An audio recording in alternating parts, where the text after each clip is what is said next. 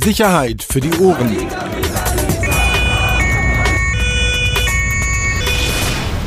Der Podcast aus Berlin. Herzlich willkommen. Sicherheit für die Ohren. Ach, da holt er doch wieder seine Unterlagen hervor. Geschichten aus anderen Blättern, die er selber nicht in der Lage war zu recherchieren.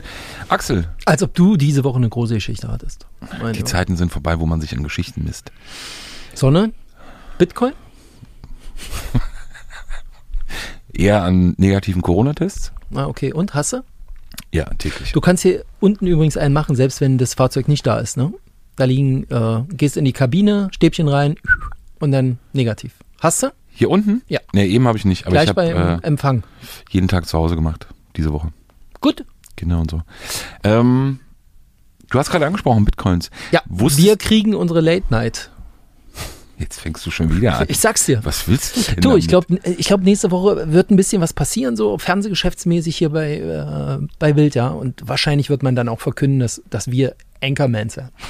Anchormans am Abend, jeden Mittwoch, 22 Uhr, die Crime Late Night.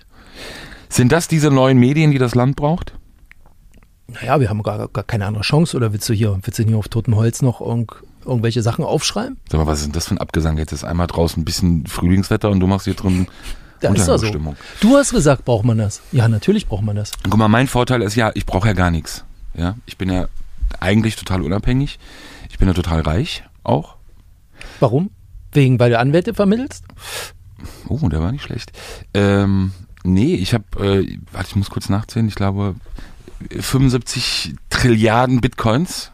Ich komme zwar momentan einfach nicht ran, aber aber ich habe viele. So. Ja. Wo liegen die? Ähm, ja, meine sind jetzt nicht bei der Staatsanwaltschaft äh, oder von der Staatsanwaltschaft sichergestellt worden, sondern ich, ich finde meine Wallet gerade nicht, finde mein Passwort nicht. Deshalb ist mir das alles egal, ich bin völlig unabhängig, ich bin einfach nur reich. Okay. Wusste gar nicht, dass man mit Doku so viel Geld machen kann. Du bist so eklig, jetzt, ah Mann, jetzt muss ich mich hier wieder dir gegenüber rechtfertigen, als ob ich auch nur einen Cent mit irgendwas oder an irgendetwas verdienen würde. Ähm, keiner sollte das eigentlich besser wissen als du.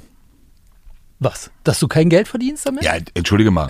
Also, dass man, wer, wer von uns beiden verdient nebenher noch Geld? was ist denn eigentlich mit der neuen Sneakerlinie von dir? Mhm. Brauche ich auch nicht mehr. Bitcoins gehen so durch die Decke. Ich brauche das nicht mehr. Ich brauche das alles nicht mehr. Also sag mal ernsthaft, hast du das gesehen? Diesen, diesen kurzen Beitrag? Ja. Ja? Ja, Dieses 10-Minuten-Video? ja.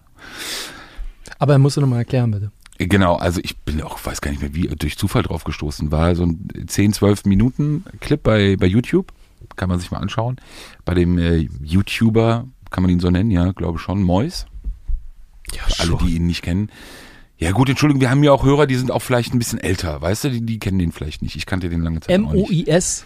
Genau, bei YouTube einfach mal reinschauen, äh, da gibt's ein Video. Und zwar war Mois hier ähm, in Berlin zu Besuch bei dem äh, Sprechgesangskünstler Ali Boumaier. Mit dem hat er eine Folge gemacht, Ali therapiert.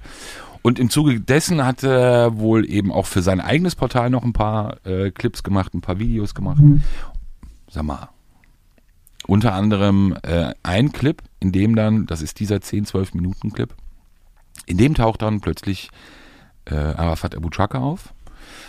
Ähm, der völlig, also für mich so zusammenhangslos oder, oder anlasslos über Bitcoins spricht und ähm, einfach so frank und frei erzählt, dass äh, bei der Razzia, über die wir ja auch äh, im letzten Jahr berichtet haben, hier in diesem Podcast, Da, wo, wo die. Vorsicht.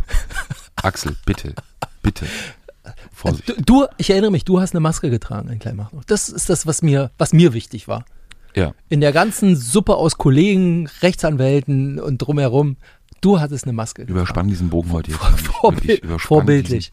Okay, nicht. bei dieser Razzia wurde was einkassiert? Und laut Arafat wurde bei dieser Razzia ähm, ein, ähm, eine Wallet, äh, eine Bitcoin-Wallet, eine sogenannte, wie sagt man, digitale Geldbörse ähm, sichergestellt. Und ähm, Von, von ihm? Naja, also das ist so, äh, er hat es so beschrieben, dass die Sicherstellung dieser Wallet bei einem Geschäftspartner von ihm stattgefunden hat, also bei dieser äh, Razzia an dem, ich glaube, 22. September, ich weiß gar nicht mehr wann das war, im September jedenfalls, Ende September äh, 2020. Als die Morgenpost so exklusiv morgens damit rausgegangen ist. Genau. Ähm, gab es ja, ich glaube, also über 15 Durchsuchungsorte und an einer seiner oder an einer Adresse einer seiner Geschäftspartner soll eben diese Wallet sichergestellt worden sein. So. Also wie, das muss man sich vorstellen, wie so, wahrscheinlich wie so einen kleinen Speicherstick, ne? Platte. Ja, ich hab, Wie auch ich bin ja einfach nur reich, ich habe keine Ahnung, wie das funktioniert.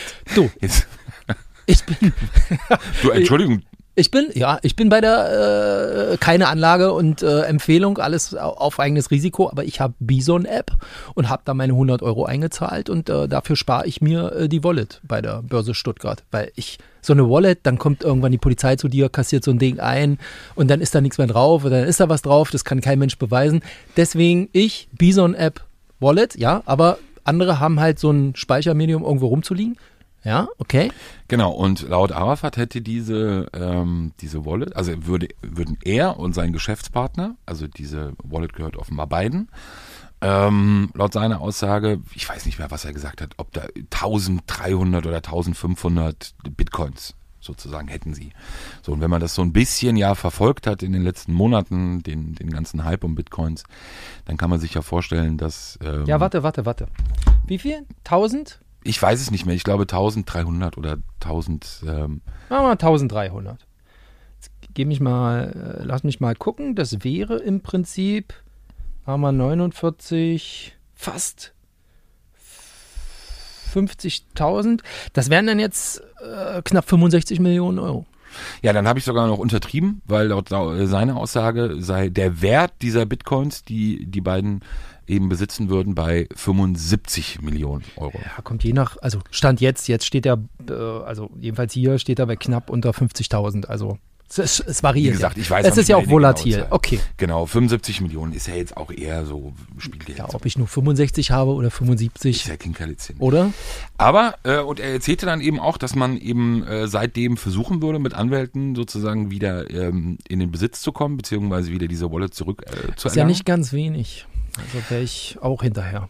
Also genau, deshalb, also da habe ich schon gestutzt, weil, also A, warum erzählt man das irgendwie, weißt du, in, in so einer Geschichte? Warum lässt man das irgendwie auch so veröffentlichen? Naja, um einfach zu sagen, hey, ich habe ähm, ich hab da noch ein dickes Vermögen, ich komme aber gerade nie ran. Ist ja jetzt nicht ganz, äh, also, und es liegt bei der SDA. Ich weiß nicht. Also, Also- der Staat hat meinen Besitz beschlagnahmt und ich komme nicht ran. Da wäre, sagen wir jetzt mal, Szene üblich, äh, als der Hurensohn-Podcast gelten. Bitte. Doch, kann ich auch, glaube ich, ein bisschen fitner machen. Das Krasse ist an dieser Geschichte, ähm, das hat man ja, also natürlich ist das eine Information, wo man ja auch versucht, ein bisschen zu recherchieren dann, wenn diese Information den Weg in die Öffentlichkeit gelangt. Und irgendwie komme ich nicht zu dieser Information, dass diese Wallet wirklich oder dass dieses Konto wirklich auch nur im Ansatz so gefüllt sein soll, wie das da behauptet wurde. Jetzt muss man dazu sagen, also auch nochmal zwei Sachen, wir, gehen ja gleich nochmal auf ein anderes Thema ein, Thema EncroChat.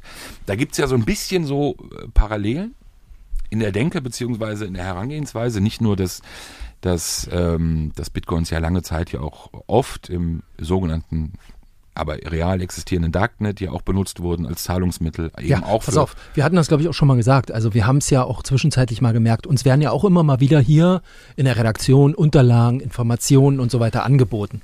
Und der, was wir in den letzten Monaten schon mitbekommen haben, ist, dass es jetzt nicht mehr heißt, komm, hier, ich habe äh, folgende Akte, kann ich, äh, wie sieht's aus, Bezahlung 100 Euro, sondern es wird nach Bitcoin verlangt. Genau. Ne? Also das ist ja auch für uns neu. Das heißt, Also nicht nachvollziehbar natürlich, Genau. also die Anonymität.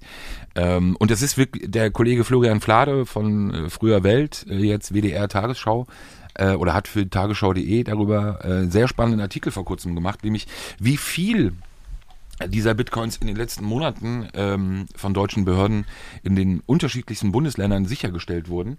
Aber du hast halt oftmals äh, ein großes Problem und ein großes Problem ähm, eben in der Veräußerung oder in der Verwertung dieser Bitcoins. Das heißt, du bist vielleicht, du hast als Behörde diese Wallet dann sichergestellt, aber trotzdem heißt das noch lange nicht, dass du dann auch wirklich da rankommst und da das auch wirklich dann veräußern kannst.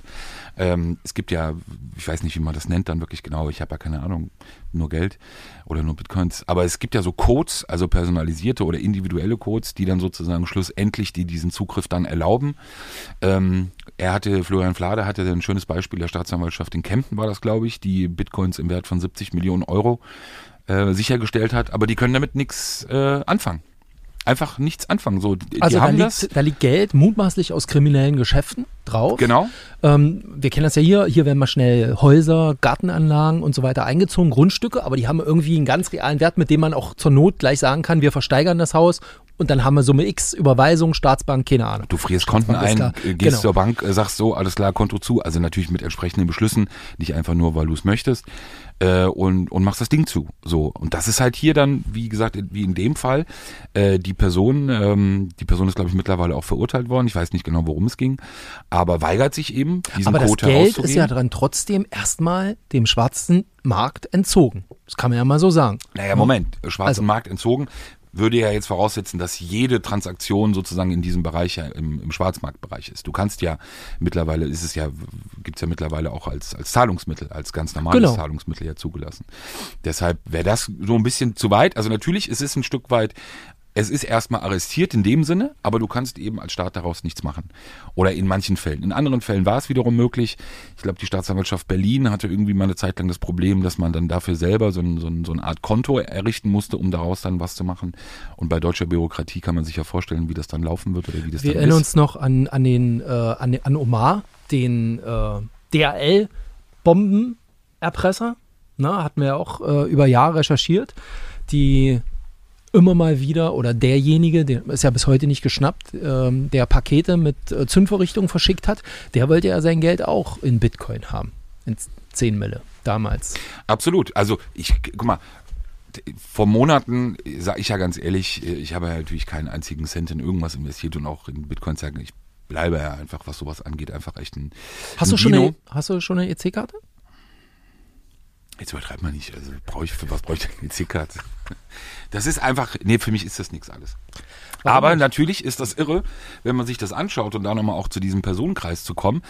Ähm, und äh, das ist, glaube ich, dann nochmal diese Parallele eben zu Encro. Das heißt, du hast offenbar ein, eine Art Vermögen, dir aufzubauen, beziehungsweise auch Geld vielleicht anzulegen ähm, oder Vermögen für dich zu vermehren. Und dann sogar noch, wie bei EncroChat, hast du die Hoffnung, okay, da können die mir am Telefon nicht zuhören und bei dem Geld, da kommen sie mir auch nicht ans Geld.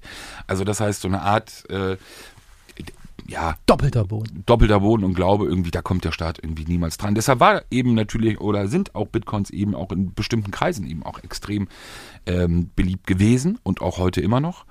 Ähm, es ist sehr interessant und deshalb ist es ja per se erstmal gar nicht, ähm, gar nicht ausgeschlossen oder gar nicht, gar nicht so unwahrscheinlich, dass auch jemand wie Arafat eben Geld in Bitcoins eben auch zu einem Zeitpunkt vielleicht schon investiert hat vor Jahren, als es ja fast nichts äh, bedurfte, um sozusagen zu investieren, ähm, mit einer extremen Wertsteigerung heute.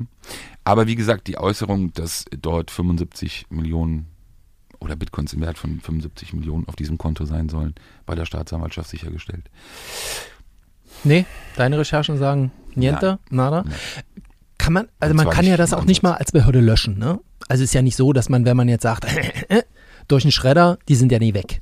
Also selbst wenn ich dieses Wallet irgendwie platt mache in irgendeiner Weise, nehmen wir mal an, da kommt man ran. Es ist ja Humbug, ne? Na, du kannst ja sogar äh, bei dem Konto, äh, du kannst ja auch Kontobewegungen sehen. Also selbst wenn du keinen Zugriff hast, aber du kannst ja schon sehen, welche Kontobewegungen dann stattgefunden haben, wenn du diesen, äh, diesen, diesen Zugriff auf die Wallet eben hast. Ähm, mehr dann nicht, aber sozusagen das kannst du sehen. Und ähm, ja, das ist, deshalb ist es auch so ein bisschen, ähm, so ein bisschen die Frage, die ich vorhin, also warum, warum erwähnt man das dann eben auch in so einem Beitrag, weißt du, oder warum lässt man sich dann dazu filmen ähm, oder erwähnt das? Ähm, klar, einerseits, um zu zeigen, ey, guck mal hier, toller Geschäftsmann oder was ich schon vor Jahren entdeckt habe, oder vielleicht andererseits eher das Gegenteil, so ein bisschen aus der Verzweiflung raus. Man weiß es nicht. Aber es ist, glaube ich, etwas, was natürlich, wenn du in Berlin unabhängig von, äh, von Dokus oder sonst irgendetwas, ähm, wenn man in Berlin in dem, in der Szene, in dem Milieu recherchiert und so eine Summe dann mal hört. Also ist ja klar, glaube ich, dass man der mal nachgeht. Oder? Absolut. Mhm. Was denn mit deinem? Oh, ich glaube, gar nicht. Mit deinem Enkro. Was denn Enkro? Ja, du wolltest doch was erzählen. Du ja, doch so eine tolle. mir war das, mir war das gar nicht, gar nicht so klar, weil ich hatte vor längerer Zeit, wir hatten uns, glaube ich, mal drüber ausgetauscht. Du hast mir ein YouTube-Video geschickt von einem Rechtsanwalt, der, weißt du noch, wer das war? Lex Hades.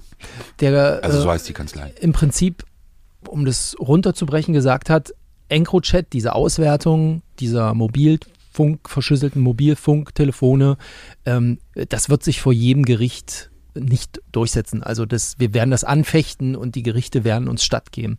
Und heute hatte ich ähm, ganz gut gelesen in der Welt vom Kollegen Hinrichs in- so einen Beitrag vielleicht nochmal für die, die, die jetzt noch immer EncroChat oder jetzt zum ersten Mal hören. Mobiltelefone, komplett verschlüsselt, ähm, galten als tja, unknackbar. Im Prinzip nicht Komplett abhörbar. abhörsicher. abhörsicher, waren ein, ein der Runner in der kriminellen organisierten Szene, europaweit, weltweit, weil man eben gesagt hat, hier, ihr könnt damit telefonieren und keine Behörde dieser Welt kann euch in eurer Kommunikation irgendwie auf die Schliche kommen. Deswegen haben die relativ viele davon relativ offen über ihre Drogen, Waffen, Menschen, Verkäufe, Einkäufe und so weiter gesprochen. Ähm, Fotos verschickt auch. teilweise. Genau, Also genau. wirklich. 32 Krypto-Handys, äh, 32.000 Krypto-Handys wurden dann in ganz Europa von der französischen Gendarmerie dann doch irgendwann angezapft, geknackt. Ähm, die haben das Ganze Europol gegeben und Europol hat die Daten an die einzelnen Länder gegeben, hier an das BKA und das BKA wiederum hat es weitergegeben an die, an die Länder LKAs und die, das merkten wir ja jetzt schon vor so einem halben Jahr, im Jahr, haben dann nach und nach im Prinzip abgefischt. Kann man das so sagen? Ja. Also Es gab letzte Woche, vorletzte Woche einen guten, sehr, sehr guten Beitrag. Wir hatten uns auch schon mal drüber unterhalten von den Kollegen von Spiegel TV. ja, reicht jetzt mit der Werbung. Ja, aber ist doch so. Ähm, so, und jetzt ist halt die Frage, allein in Hamburg ähm, sind offensichtlich 40 Verfahren anhängig, die nur auf EncroChat gründen und äh, wie gesagt, Argumentation in der, in der Rechtsanwaltszene war, das, was die französischen Behörden gemacht haben, sei rechts, rechtsstaatlich widrig. Also, Also hätte nicht, reicht. ja.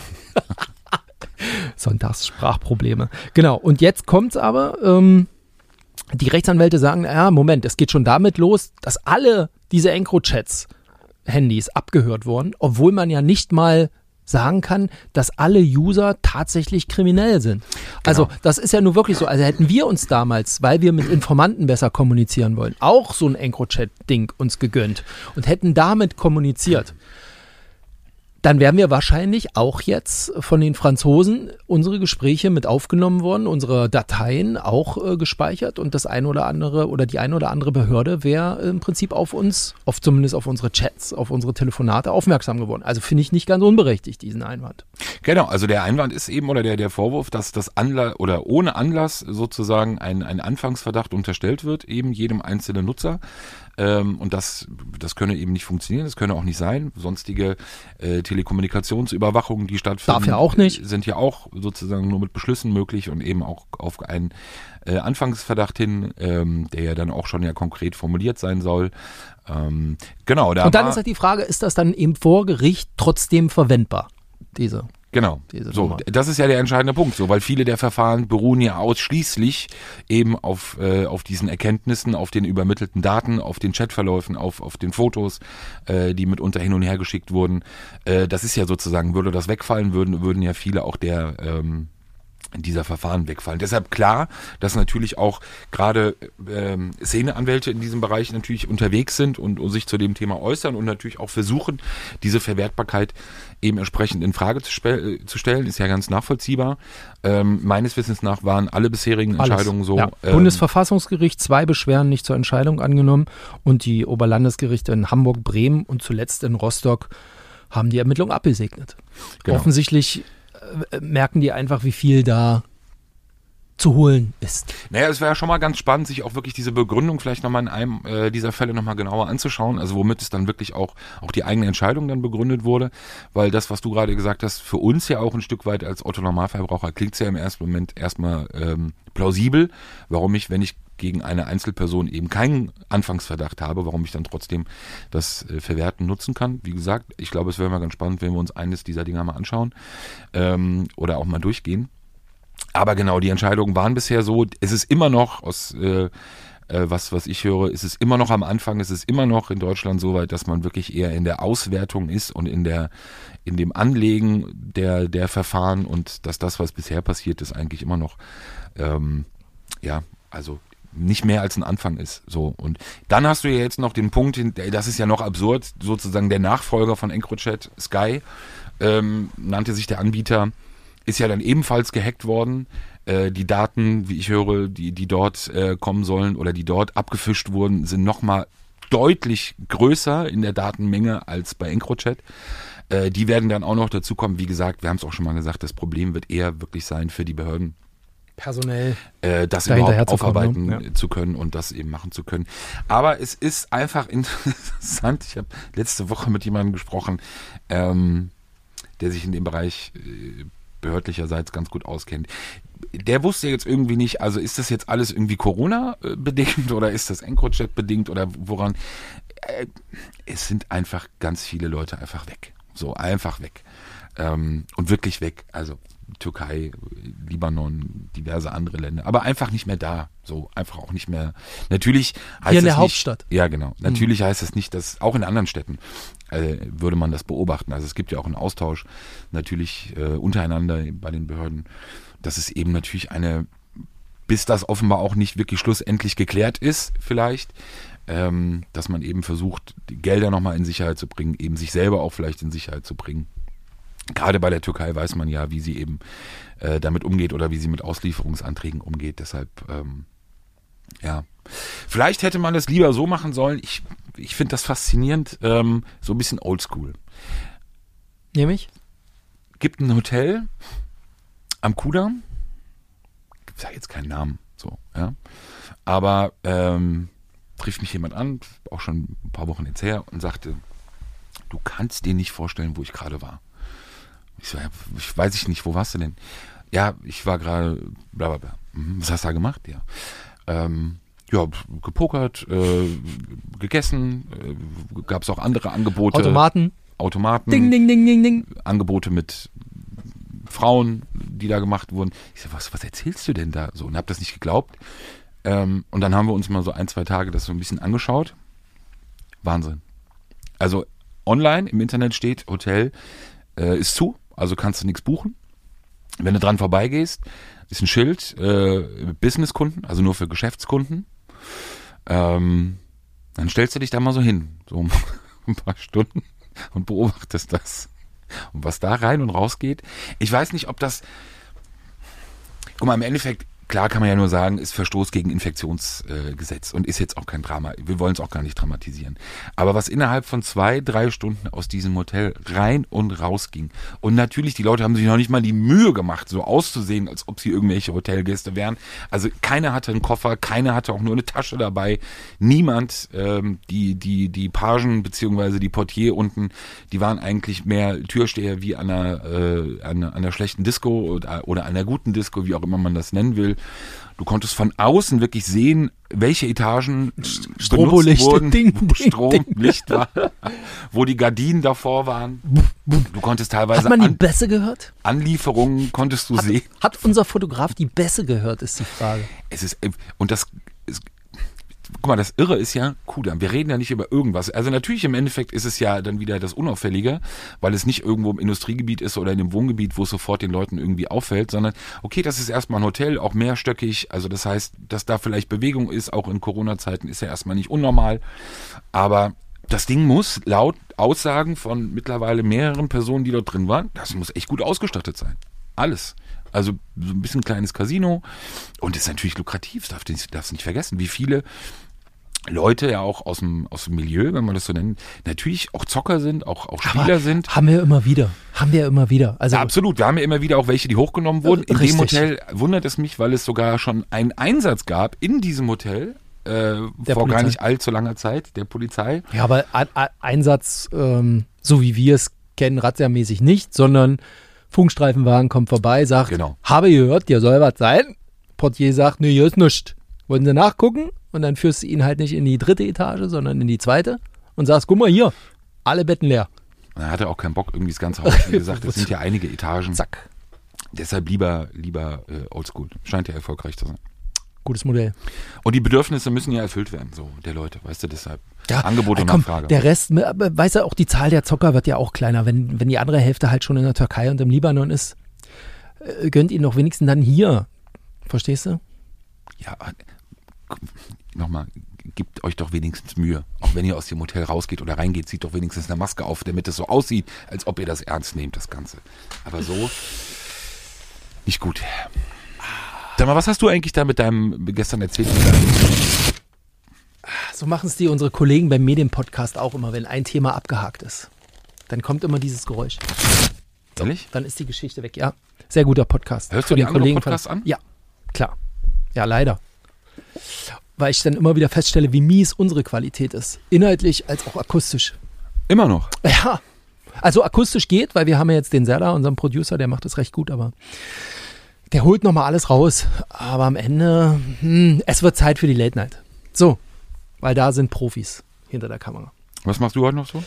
Ähm, wir haben jetzt, nee, wir haben jetzt hier, wir haben jetzt hier äh, noch eine, gleich eine kleine Demo, ein Autokorso, der hier am Verlag hält und gleich noch irgendwie auf die Bekämpfung äh, von Corona und die Maßnahmen in dem Zusammenhang aufmerksam, aufmerksam machen will und das Ganze kritisch hinterfragt. Das würde ich mir gerne angucken, weil ich bin doch so Reporter mit Herz und Leidenschaft, verstehst du? Ich Mhm. gehe auf die Straße. So wie dieser Ösi gestern bei Twitter oder in Wien, oder? Mit Ich dem gehe Mikrofon. da noch raus und bin ein bisschen aufgeregt. 60 Autos sind angemeldet, bin, bin gespannt. Die kommen Wie vom Uhr? Olympiastadion.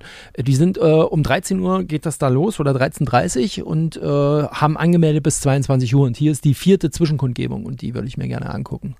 Ja, es ist, wird spannend. Ich guck's mir an. Ja, mal sehen, wie das aussieht. Aber Jetzt kein Abschnitt dran. Sonntag schon Autokorso an, oder was? Du, ich habe mir nie so ein Autokorso von Attila Hildmann angeguckt. Da habe ich mich Ja, geärgert. Im Nachgang habe ich mich geärgert. Das hätte ich gerne mal gesehen. So, so weg ist er. Ähm, sind wir durch oder wollen wir noch ein bisschen über deine, deine, deine, deine, deinen echten Beruf reden? Meinen echten Beruf?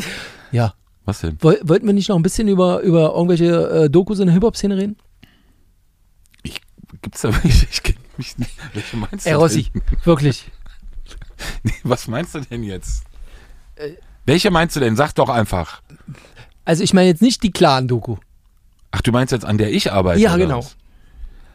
Ja, die läuft ja noch. Die ist ja nicht fertig. Ja. Ich freue mich sehr drauf. Ja. Wie lange, wie, wie, wie lange geht das jetzt? Schon? Ja. Wie lange bist du sozusagen damit beschäftigt? Tag 1, also erster, erstes Telefonat. Drei Jahre? Boah. Ich würde sogar fast sagen, auf den, fast auf den Tag genau. Ja, Fast. okay. Drei Jahre. Mhm. Und das äh, muss man ja mal sagen, und das in äh, du, eher so als Heavy Metal-Fan, plötzlich in einer, in einer Szene, äh, in einer Musik, die dir wahrscheinlich, du bist doch erst so der Blueser oder so, ne? Und, und das Ganze, oder? Wenn man dich so anguckt, ich weiß es nicht, aber auf jeden Fall mit einer Musik, mit der ich auf jeden Fall viel mehr anfangen kann, als du konntest. Das definitiv. Äh, Die Musik ist mir auch im Endeffekt ja scheißegal. Ich muss mich ja zum Glück nicht um Musik kümmern. Äh, was für mich viel anstrengender ist, sage ich dir ehrlich, und viel ähm, äh, einerseits interessant, aber mittlerweile wirklich ähm, sehr anstrengend ist, ist einfach diese Szene an sich. So, also Aber kann man- Ganze drumherum. Aber da gibt es ja immer ein Für und Wider. Du guckst ja jetzt, sag ich mal, als Außenstehender drauf. Was konkret ist so anstrengend? Dass wir jetzt zum Ende nochmal hier auf so ein Thema irgendwie einsteigen. Ähm, Ja, ich, ich sehe doch, wie angestrengt du aussiehst, wie du seit zweieinhalb Jahren hier, ver- verstehst du, du kommst immer, dein Gang ist schwerer geworden, deine, deine Stimme tiefer, der Ah. Bart ist nicht mehr so gepflegt wie früher. Also offensichtlich, offensichtlich, das zerrt an dir und das muss auch mal raus, Peter. Sprich. Schön wär's. Aber das, ähm, das können wir bestimmt irgendwann.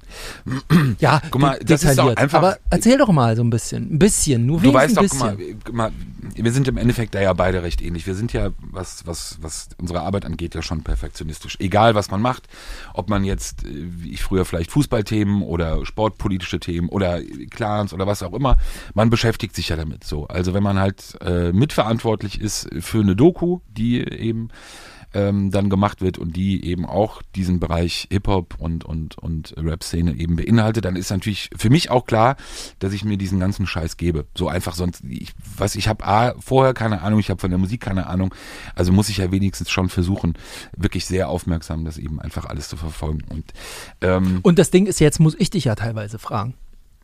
Ja, Wenn mir äh, was nicht klar aber ist. es ist, guck mal, das ist so, du, ähm, Du kennst jeden Release, du kennst jeden Künstler, es ist ja Wahnsinn. für mich ist das das ähm, einer der der ganz extremsten Sachen. Ich hatte vor, ich hatte letzte Woche ein Telefonat mit einem, mit einem Kollegen, der wirklich was ganz ganz Spannendes vorbereitet, worauf ich mich auch echt freue. Ich will jetzt hier gar nicht so teasen. Wir werden das mal auflösen, wenn es dann bald kommt.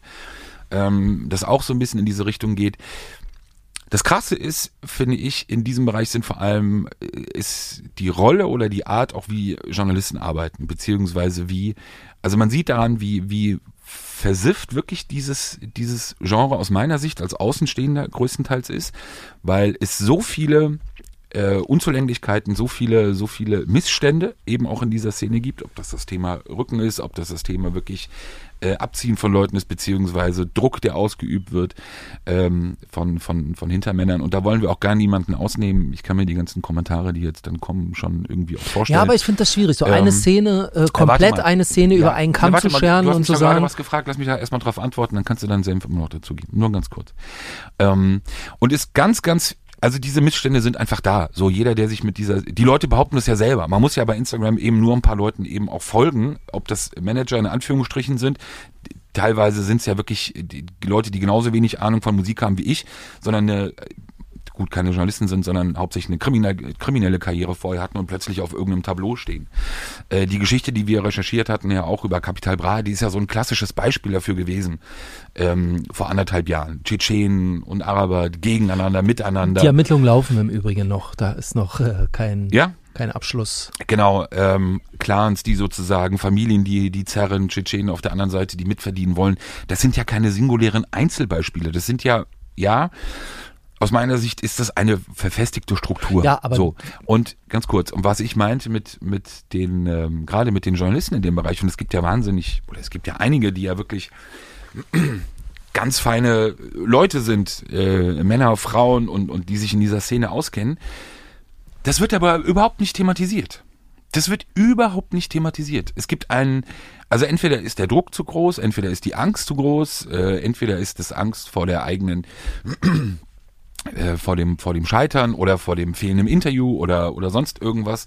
Es ist eine, wie eine eigene Blase, die sich da wirklich selber entwickelt hat, natürlich hauptsächlich über Social Media, äh, die als eigene Blase funktioniert, mit einzelnen äh, Parts oder mit, mit, mit einer Rollenverteilung, mit einem eigenen sozialen Nachrichtenleben, so diese ganzen Portale, die ja auch entstanden sind, die auch eine riesen Reichweite haben, die im Endeffekt ja fast teilweise oftmals nur eins zu eins wiedergegeben, was hat, was irgendjemand gepostet hat. Aber das ist so eine, eine Bubble, eine große, eine große Blase.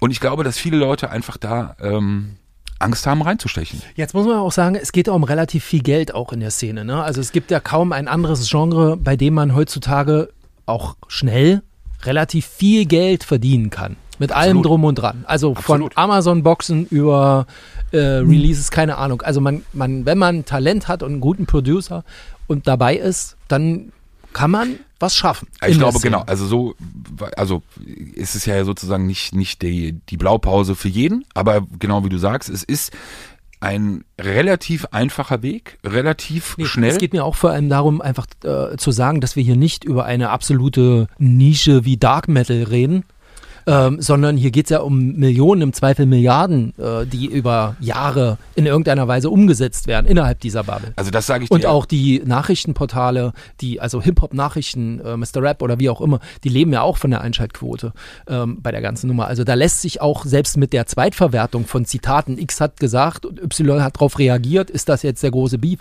Reaction-Videos, was auch immer, auch damit lässt sich ja mittlerweile richtig Geld verdienen. Absolut, deshalb sei wie so eine Art äh, auch mediale Parallelwelt oder eigene eigene Welt, die sich da entwickelt hat. Ähm, das, das Irre ist, und das sage ich ja auch, als ich angefangen habe vor, vor knapp drei Jahren, mich ein bisschen intensiver mit der Thematik zu beschäftigen, dass es für mich auch total überraschend war, um wie viel Geld es wirklich geht. Also wie viel Geld dann, nicht bei allen, ja, auch da gibt es natürlich ganz große Unterschiede, auch bei den Leuten. Und natürlich auch viele, die für kleines Geld auch immer noch äh, arbeiten. Aber es ist halt ein wahnsinnig attraktiver Markt. So, und es ist, die Leute, ähm, sage ich jetzt mal, dubiose Leute kommen ja auch nicht von ungefähr oder kommen ja auch nicht grundlos, sondern kommen ja auch, äh, weil sie ja sehen, nicht nur, dass viel Geld zu verdienen ist, sondern dass eben auch auf dieser Art ähm, auch andere Dinge möglich sind. Geldwäsche zum Beispiel, auf eine auch recht unkomplizierte Art und Weise. Eben äh, kriminell verdientes Geld eben recht schnell und recht äh, ohne groß Prozente abzudrücken eben äh, sauber zu machen ist. Und ähm, es gab einen, ich weiß gar nicht, ob das, ob dieser Satz jetzt wirklich von PA war oder von einem anderen ähm, Rapper, der irgendwie kam. Das ist so für mich so dieses ähm, als Zuschauer dieser dieses Rap sollte eigentlich die Stimme der Unterdrückten und nicht der Unterdrücker sein. So. Und das ist so dieses irre Mann. Also alle, die in diesem Business, glaube ich, da drin sind und ich nochmal, ich bin nur Zuschauer seit einem gewissen Zeitraum mit ganz beschränkten Einblicken, aber ich glaube, selbst das ist ähm, gerade in der Stadt wie Berlin einfach klar. Naja, machen wir die Rolle nicht so klein. Wer sich drei, dreieinhalb Jahre äh, journalistisch mit, äh, mit dieser Musik und dieser Szene beschäftigt, ich glaube, ganz so klein ist dein Einblick da nicht. Naja, aber im, im Verhältnis zu den Leuten, die einfach äh, per se schon viel länger sich mit dem Thema oder den Themen auch beschäftigen. Und das ist äh, etwas, das natürlich äh, im Endeffekt im Zweifel, man hält immer auch zusammen und natürlich auch zusammen gegen alle und gegen alles, was von außen kommt.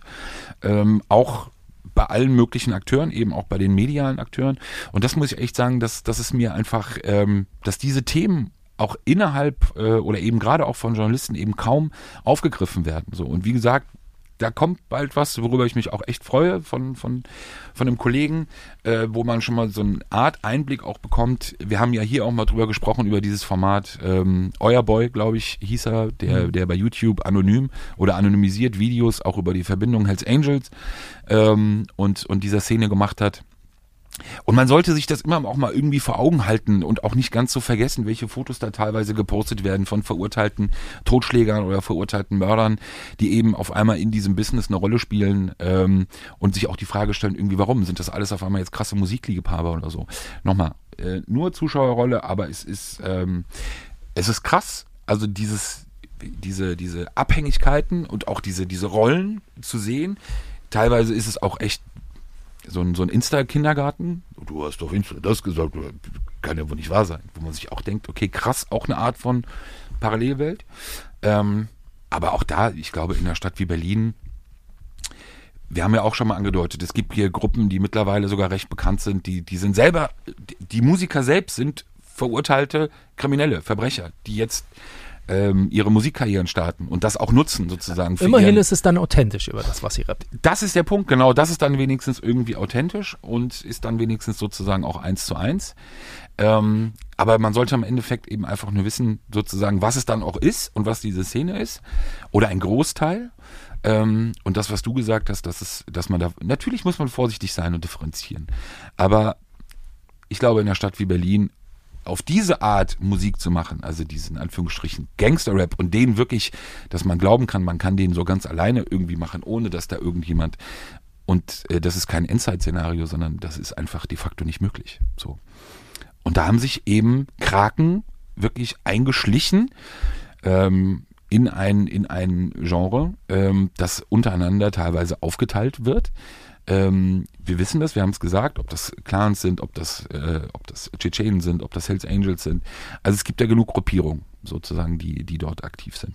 Ähm, und das ist schon krass, dass das eben auch eigentlich so fast gar nicht thematisiert wird. Auch eben nicht in dieser, in dieser Bubble. Aber ich glaube, es gibt ein, auch einen Haufen Leute, die genau diesem Trend, ich will nicht sagen widersetzen, die vielleicht dann drei Gänge tiefer und nicht so öffentlichkeitsmäßig ihre Kultur ausüben, ihre Subkultur, aber die trotzdem immer noch dabei sind oder überhaupt dabei sind und mit diesem ganzen Zeug tatsächlich nichts zu tun haben wollen. Also ich finde, muss man auch mal dazu sagen. Wenn man natürlich die großen medialen Namen ähm, gerade hier in Berlin, wenn man sich damit beschäftigt, ne, von, äh, sag mal, von wirklich von alles, was es gab, äh, ich will jetzt keine Namen nennen, um Gottes Willen, aber ihr wisst ja selber, wer die, wer die großen Öffentlichkeits... Siehst du, da fängst du schon an. Du fängst genauso an wie in diesem was ist, das ist auch so prototypisch für dieses, ich nenne keine Namen. So, man, man sp spricht aber aus sozusagen, man, man deutet aber irgendetwas an, aber man will auch keine Namen sehen. Auch diese ganzen Portale, du weißt, ist ja jetzt nicht böse gemeint. Aber das ist auch so ein, eines dieser Dinge. Warum spricht man die Dinge nicht an? Werden wir heute jetzt nicht mehr schaffen, aber können wir ja vielleicht so ein bisschen äh, immer wieder mal fortführen, ähm, so ein bisschen darüber zu sprechen oder ein bisschen, ein bisschen zu erzählen. Ähm, aber doch, warum spricht man es nicht an? Ja, ja, ich meine bloß die ganzen großen Namen, die man eh, du brauchst ja bloß einmal in deine Spotify Hip-Hop Charts reinzugucken. Also äh, dann, dann hat man ja die Namen drauf. Aber ich glaube schon, dass es da eine, eine kleinere und, und feinere Szene die gibt, auch immer noch innerhalb dieser großen Szene, die sich bewusst eben aus diesem Öffentlichkeitszeug raushält und wirklich, ich will nicht sagen, im Untergrund ein bisschen was macht, aber tatsächlich ihrer Subkultur nachgeht, ohne dass sie irgendetwas mit Rücken, mit, mit Merch und diesem ganzen Scheiß zu tun haben wollen. Gut, die machen es halt nicht hauptberuflich, aber ich glaube, zu sagen, die sind alle so, das macht es halt schwierig. Ne? Ich naja, glaube, kurz, also Entschuldigung, wenn ich das so kurz äh, zum Abschluss, ich habe den Namen eben kurz genannt, äh, PA, äh, Leute aus, aus äh, die die Musik verfolgen, werden ihn logischerweise erkennen. Also es spricht ja Bände, wenn ein Musiker wie er ja eben auch ähm, in einem Statement, das er vor mehreren Monaten rausgehauen hat, ähm, eben ja auch über diese Thematik ja spricht und auch über diese Thematik spricht, warum haben wir die Musiker überhaupt die Straße so in unser Business kommen lassen und so überhaupt auch wirklich Einfluss haben nehmen lassen ähm, auf, auf unser Geschäft. Warum haben wir das uns auch ein Stück weit wegnehmen lassen? Das ist ja nicht nur auf seine eigene Vita bezogen gewesen, sondern das war ja ein Stück weit ja auch repräsentativ für einen Großteil. Wie gesagt, nochmal diese Geschichte mit Kapi, die, die, also die wirklich für mich so einen Symbolcharakter hatte, weil er ja natürlich eben wirklich on the top, auch was, was das Geldverdienen angeht, äh, also die Attraktivität und wie lukrativ er ist und, und wer dann alles an ihm zerrt und reißt, obwohl die Leute überhaupt keine keine Verbindung zu ihm haben und auch überhaupt, weißt du, nichts mit ihm, auch keine Verträge oder sonst irgendetwas, sondern einfach, da ist Geld zu verdienen, das ist, wir, wir, wir sneaken uns da rein und wir holen uns das. Und das meinte ich, wenn eben mit Einzelstimmen, wie es hier mittlerweile dann ja doch gibt, eben aus dieser Szene heraus, dann sollte man es schon eben auch als das bezeichnen, was es ist, als ein Krebsgeschwür und als ein Geschwür, was diese ganze Szene ja offenbar belastet. Und nochmal, auch für mich nur als Zuschauer, ähm, Aber ist es nicht das, was man, ich weiß, wir wollen das Thema irgendwie ausleihen, aber ist es nicht das, was man in erster Linie aus der, aus, aus der Szene eben gerade Bushido vorwirft, dass er derjenige war, der damals die Schleusen geöffnet hat für die Straße, äh, weißt du, für Rücken, weil in meiner Zeit, als ich angefangen habe, Hip-Hop zu hören, Blumentopf, Such a Search und, und, und, da gab es tatsächlich diese Rückendiskussion auch nicht. Und äh, jetzt mal ganz allgemein gehalten, Fanta 4 hatte auch keinen Rücken. Ja? Ob das jetzt der Hip-Hop war, weiß nicht. Aber weißt du, das kam ja dann erst. Und deswegen, ähm, ich bin auch nicht zu tief drin, aber die Vorwürfe waren ja dann doch immer, dass Bushi der Erste war, der sozusagen die Tür aufgemacht hat, um sich äh, und, und sich sozusagen Rücken dafür gehört hat. War, war das die Schleuse? Hat das dann, weil das Geschäftsmodell funktioniert hat, war das dann tatsächlich, die Frage kann man sich ja stellen, ob das dann sozusagen der Beginn der, der, der Rückendeckung und dieses ganzen Beefs innerhalb dieser Szene war? Das weiß ich eben, äh, das kann ich nicht beantworten. Das weiß man nicht. Vielleicht kann das ja. Vielleicht aber die Frage ist doch naheliegend. So, die Frage ist ja naheliegend und absolut so und auch eine der Fragen, ähm, die ich gestellt habe. Klar, also so die Antwort gibt's halt. Also meine Antwort Ja, na, dazu, aber ich meine jetzt nicht, es ich, hätte auch wer anders sein können, aber für mich ist ja die Frage, ab wann kam das so? Ne? Also für mich ist ja auch vor allem entscheidend, ab wann ging das dann eben los? Wann? 2,5? War das 2,5, 2,4, 2,3? also einer, 2,3? ein, Ich- ein, ein sehr bekannter Musiker, mit dem ich mich im Zuge dieser Recherchen unterhalten habe, sagte, ich kann den Satz jetzt nicht so eins zu eins, weil klingt so ein bisschen fast, ja, äh, muss mich vorsichtig ausdrücken, der sagte, ähm, äh, Musiker mit Migrationshintergrund und er selber sagte, dass gewisse Gruppen oder Gruppierungen ähm, einen Bezug zu dieser Musik hatten, bekommen haben oder überhaupt erst geglaubt haben, dass mit dieser Musik Geld zu verdienen ist, ähm, das sei eben wirklich erst durch ein, zwei bekannte Gesichter geschehen, passiert. Ähm, das hätte man gar nicht glauben wollen und auch gar nicht glauben können. Aber als man das eben dann gesehen oder mitbekommen hat, dass Leute aus der eigenen Community eben dann doch über diese Musik oder mit dieser Musik eben auch viel Geld verdienen und partizipieren, was sie sich vorher niemals hätten vorstellen können, ähm, war das laut seiner Aussage auf jeden Fall der Beginn. So, dass viel mehr sich dort ähm, reingedrängt haben, rein, reingemischt haben, wie gesagt, wir haben es ja, Mahmoud El-Zain selbst, äh, der seiner, seiner Abschiebung zuvorkam und ausgereist ist in die Türkei, war am Ende auch in diesem Business mit drin. Ähm, das es sind ja ganz, ganz viele. Äh, NRW, Berlin, es sind ja auch natürlich immer die klassischen Felder. So. Ähm, Bis heute. genau. Bis heute sehr bekannte große Musiker, die auch immer noch Schutz haben. Und jetzt richtig eklig, Cliffhanger, wenn man wirklich wissen würde, welche Musiker alle mit gewissen Leuten zusammenarbeiten. Was dann? Ich sag dir, Einige Überraschungen dabei. liebe Zuhörer da draußen, die vielleicht auch äh, schon seitdem dabei sind, ihr hättet damals alle in Bitcoin machen sollen. 2005 bis 2010 wäre eine absolut geile Zeit für Bitcoin gewesen. Ihr hättet euch diesen ganzen LKA-Stress und so sparen können. Ihr hättet einfach ein paar tausend Euro in die Hand genommen und ihr wärt jetzt alle raus. Ein paar tausend, Es- damals hätten ein paar hundert Euro wahrscheinlich. Es sei denn, die Wallet ist leer. Dann ist natürlich Kacke. Dann hat euch vielleicht einer übers Ohr gehauen oder wie auch immer. Aber an der Hashtag- Stelle, Hashtag Wallet leer. an der Stelle, Schönen Sonntag, ich falls kann das mir Ding heute einen rausgeht. halben Bitcoin leisten. Naja, gut. Bitte, Rossi, was wolltest du sagen? Deine Schönen- letzten Worte. Schönen Sonntag äh, an euch, wenn das Ding heute rausgeht. Ansonsten schöne Woche. Ähm, bleibt gesund weiterhin und wir hören uns hoffentlich bald. Tschüss. Sicherheit für die Ohren der Podcast aus Berlin.